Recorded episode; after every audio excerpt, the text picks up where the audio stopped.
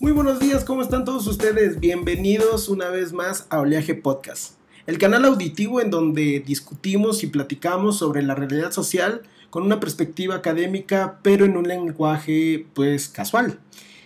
Oleaje Podcast, el podcast donde las olas socioculturales confluyen. Les damos la más cordial bienvenida a nuestra sesión de microtemas. En esta ocasión vamos a platicar sobre un concepto que es bastante pues peculiar, bastante chido, porque es utilizado en muchas conversaciones de nuestro día a día. Ese es la geopolítica. Sin más, les recuerdo que se suscriban a nuestro podcast. Estamos en alguna de sus plataformas favoritas para escuchar podcasts, ya sea iTunes, Google Podcast o Spotify. Una vez más, bienvenidos y comenzamos.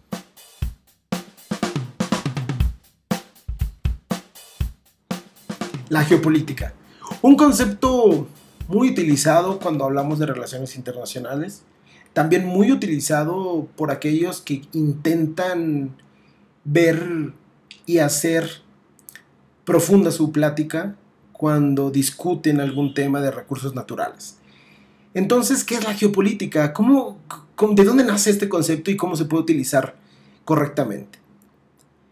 El concepto nace de la Alemania eh, de principios del siglo XX tiene una influencia muy fuerte para el proyecto del Partido Nacional Socialista que, va, tiene, que, tuvo como gran objetivo una dominación eh, mundial y que se justificaron muchas de sus decisiones a partir de las aproximaciones teóricas de ciertos investigadores eh, importantes, geógrafos de la época.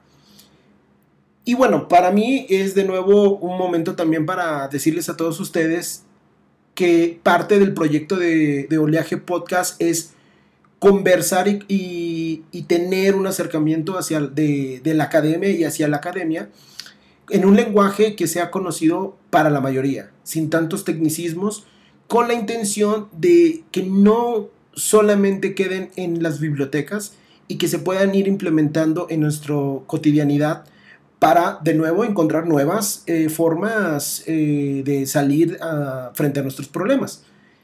Y bueno, lo digo porque en ese momento, de principios del siglo XX, algunos asesores de ese partido tuvieron la, la oportunidad de leer textos académicos de estos investigadores que en esencia hablaban de la combinación de la geografía con la política. Y esa combinación significa que tus objetivos políticos tienen que contemplar obligatoriamente los elementos de la naturaleza. Cuando decimos geografía, estamos hablando del estudio de la demarcación de la Tierra. Demarcar la Tierra, trazar la Tierra, es distinguirla, es dividirla, es comprenderla. Entonces, cuando tienes una proyección política, que esto implica que tienes una sociedad, lo cual tiene un territorio, entonces tienes que involucrar los recursos naturales que esa sociedad va a necesitar. Por ejemplo, todo, todo humano come. Por lo tanto, cualquier sociedad que tengas de mil, diez mil, cien mil, un millón de personas va a requerir cierta, eh, cierto nivel de, alimento. Vamos a ponerlo aquí eh, como un simple ejemplo. Una sociedad de diez mil habitantes va a requerir diez mil eh, toneladas de cierto alimento. Y así sucesivamente. Este ejemplo obviamente es bastante burdo, pero lo que intento decirles es que a principios del siglo XX se contempla ya de manera científica que va a haber elementos naturales que, pueden y deben de ser, en ciertos casos, indisolubles de un proyecto político. ¿Ok? Hoy en día el caso más, más eh, paradigmático es la energía. Desde principios del siglo XXI, ahora, casi 100 años después, otro de los elementos que requiere la sociedad es una fuente segura de energía. Y cuando digo de energía, me voy a referir en este momento nada más a la energía eh, no calórica eh, para el humano, sino a la energía eléctrica para muchos de nuestros productos y elementos eh, cotidianos. Entonces, Estos eh, factores comienzan a tener eh, investigación y comienzan a ser objeto de investigación científica a principios del siglo XX, evolucionando, y voy a hacer este pequeño gran corte, en, en que la geopolítica avanza de manera lenta, luego más eh, rápida, porque muchos investigadores en un principio la consideraban como la ciencia, y aquí viene la primera categoría, como una ciencia para dominar al mundo, lo cual es completamente falso. Segundo, que otros autores consideraban que la geopolítica tenía un aspecto peyorativo. Y también era falso. No necesariamente cuando se habla de geopolítica es de dominación. Aunque hay que aclarar para fines eh, cotidianos que hay un componente fuerte de quien dice que hace una geopolítica de intentar conocer todos los elementos para poder adquirirlos con cierta ventaja frente a los otros. Entonces lo más recomendable que yo les diría es todos deberíamos de estar contemplando ese concepto cuando estamos haciendo una negociación en términos públicos políticos. Y ahorita voy a llegar a eso de cómo hacemos geopolítica día a día. Pero eh, regreso a la evolución del concepto. Para el 70, 80 del siglo XX, tenemos autores que redescubren a estos eh, primeros geógrafos alemanes, que redescubren todas las obras a las cuales hacían referencia a la geopolítica, las cuales venían desde los griegos, desde batallas eh, en el Peloponeso, y comienzan a reflexionar acerca de que la geopolítica no, no conlleva la dominación mundial no hablar, no investigar de geopolítica, hablar de geopolítica, no, no es hablar de cómo vamos a dominar al mundo. Porque también hay que aclararlo, había que quitar este eh, velo eh, de la Alemania nacional socialista, del cual había sido útil esta, este concepto. Y para los 90 y ya principios del siglo XX, del siglo XXI, perdón, vamos a tener una geopolítica versión 3.0 que implica no ver solamente esos recursos eh, geográficos, naturales, orográficos, los mapas, por ejemplo, como los únicos que permiten o que ayudan al objetivo político, sino que se van a incluir ahora elementos de las ciencias de la comunicación. En concreto, vamos a empezar a observar las formas de representación social que se crean a partir de ciertos mensajes políticos, públicos, y que eso hacen una construcción de una otra edad.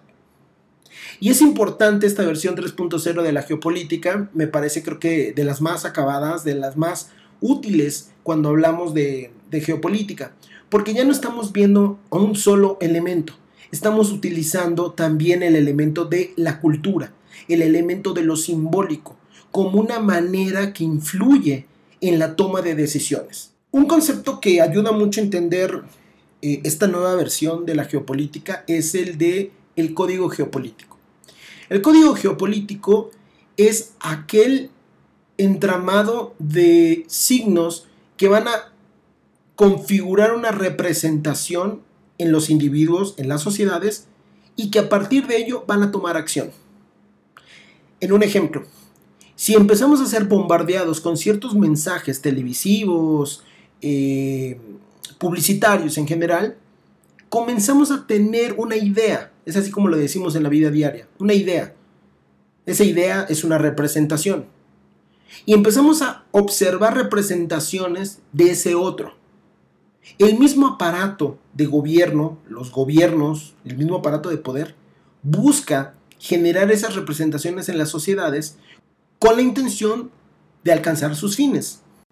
Y entonces así, esas representaciones que provienen de los códigos geopolíticos forman a una geopolítica. Y la geopolítica en la versión 3.0 es aquella forma en la cual los gobiernos, los grupos de poder a nivel local, a nivel regional, a nivel estatal, a nivel país, van a empezar a pensar cómo expandir y alcanzar sus fines públicos, políticos, eh, económicos, financieros, de sociedad, frente a otros territorios o espacios con los cuales están conviviendo. Y esto no implica una cercanía geográfica. Tú puedes generar tu proyecto geopolítico a pesar de que el objetivo esté eh, lejano geográficamente. Pero lo empiezas a armar desde tu localidad con la intención de llegar hasta allá.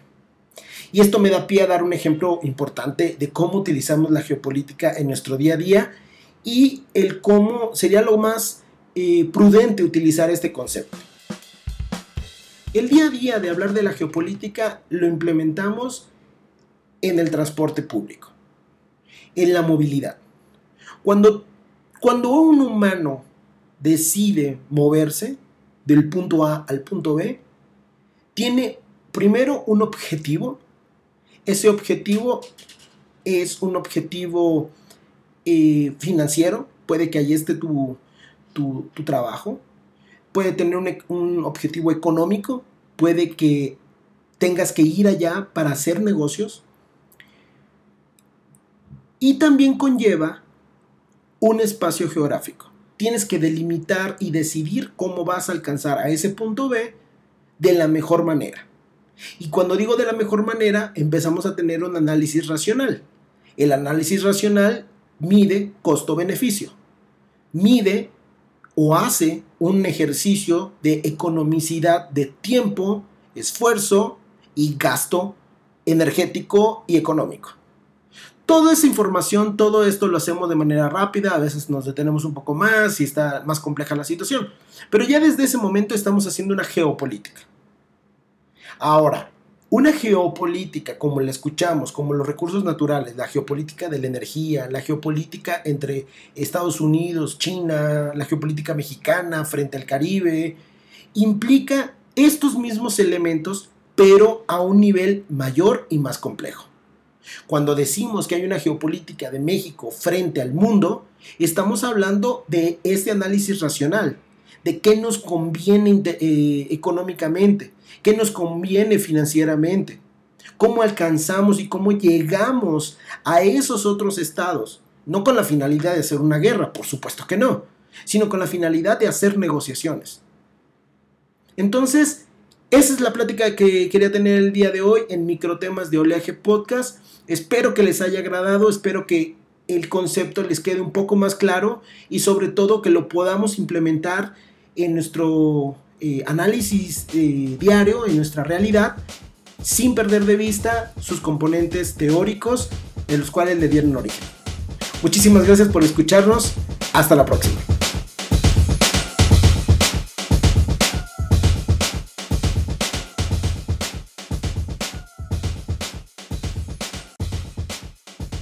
Y en esta ocasión me gustaría agradecer muchísimo a toda la gente que cree en este proyecto, en, Oleaje Podcast y que este podcast siga creciendo.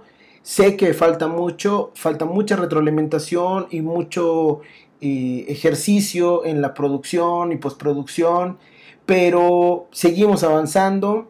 Entonces, muchísimas gracias a Arturo, a Daniel, a Carlos, a Jorge, a Dani, a Itza, a Marco, a Miguel, a muchísimos otros más que han estado escuchando y que me han dejado sus comentarios por el correo electrónico. Recuerden que es oleajepodcast.gmail.com donde puedo estar recibiendo y me gustaría recibir todos sus comentarios. El siguiente mes vamos a inaugurar ya nuestra, eh, nuestro blog y vamos a poder también recibir eh, donaciones para que nos apoyen en este proyecto les vamos a, ofrecer eh, bastante información exclusiva. Estamos pensando abrirnos nuestro Patreon para poder recibirlos de manera directa y más confiable, pero poco a poco y gracias por ello, gracias por creer y que nos sigan escuchando. Hasta la próxima.